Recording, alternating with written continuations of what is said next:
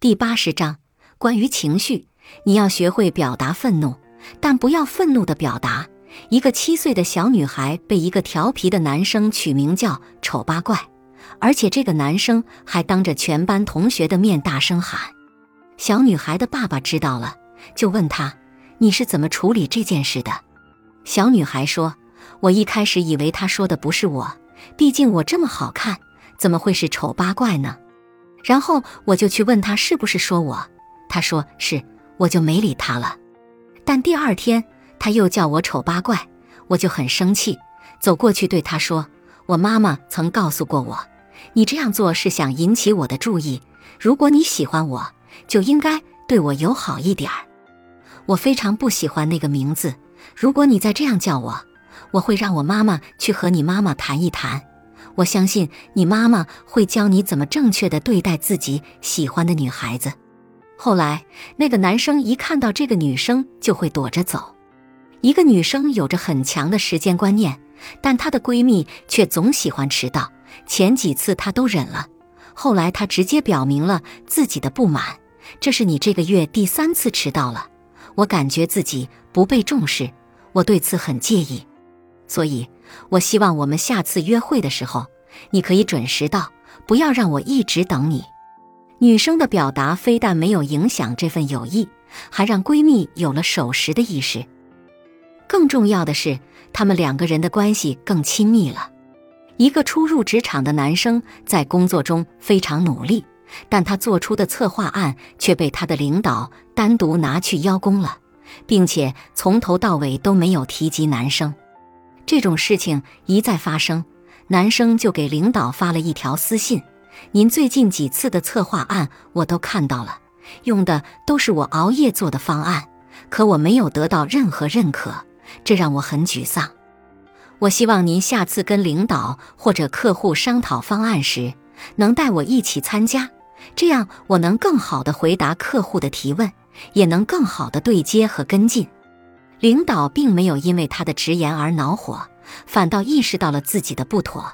更重要的是，这个男生此后被他的领导委以重任。你看，温和并不妨碍你有个性，平静也不会削弱你的表达。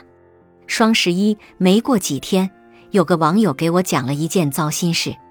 他说他在网上买了一个大书架。查快递的时候显示已经签收了，但他既没有接到电话，也没有看到短信提醒。于是他给快递员打电话，第一次对方没接，第二次对方很暴躁。快递员，你打什么打呀？今天我没送快递，你真烦人，没完没了的。他心想，我不就打了两次，怎么就没完没了了？但他还是很客气的跟人说：“先生。”是这样的，我有个快递显示签收了，但我没收到东西，不知道你送到哪里去了。快递员不耐烦地说：“你自己查一下不就知道了？长个脑子也不知道用一下。”他强忍着火气说：“我查过了，没查到，所以才给你打电话的。”快递员不耐烦地说：“行吧，行吧，等我查一下。”两个小时之后，快递员终于打来了电话。但声调响了一点点。那个，我查到了，货物放在你们小区南门的菜鸟驿站了，你自己去取一下吧。他说这是一个大件，我跟卖家提前约定的是送货上门，而且我已经付了这笔费用。快递员瞬间又炸了，我都送到你家楼下了，你去拿一下怎么了？没完没了的，不知道你怎么想的。说完又骂了一句脏话。他反问道：“不管你送到哪里，都应该给我打个电话。再说了，我这是付费送到家里的，哪里不对了吗？”快递员更暴躁了，说了一连串脏话之后，丢下一句“你爱取不取”就挂断了。他被气得连做了三个深呼吸，他感觉自己的心就像报纸一样被人狠狠地拧成了一团。他重新拨过去，并把音量调到了他承受范围之内的最高级，然后冲着电话吼：“你这样跟你的客户讲话，你简直是糟糕！你看，都被气成这副熊样了，却只能吼出一句‘糟糕’。有教养的人真的是太可怜了。”我既替他生气，又觉得好笑，就问他后来是怎么解决的。他说：“我废柴一般怒吼出‘糟糕’二字，引来的只是对方更高音量的咆哮。而我的闺蜜只花了五分钟去沟通，对方就同意送货上门了。闺蜜跟人解释了我为什么会这么生气，然后表达了对对方工作的理解，还说什么你们最近工作量太大。”真不容易，应该互相理解。再指出对方在这件事情上的不恰当之处，最后才提出希望对方能够抽空送一下，并强调晚一点儿也可以。对方就同意了。只有先稳定了情绪，智商才有上场的机会，脑子才有用武之地。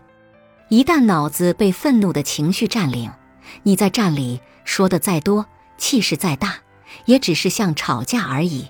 就像是与对方齐心协力的往情绪的火堆里添柴，把满腔怒火烧得更旺。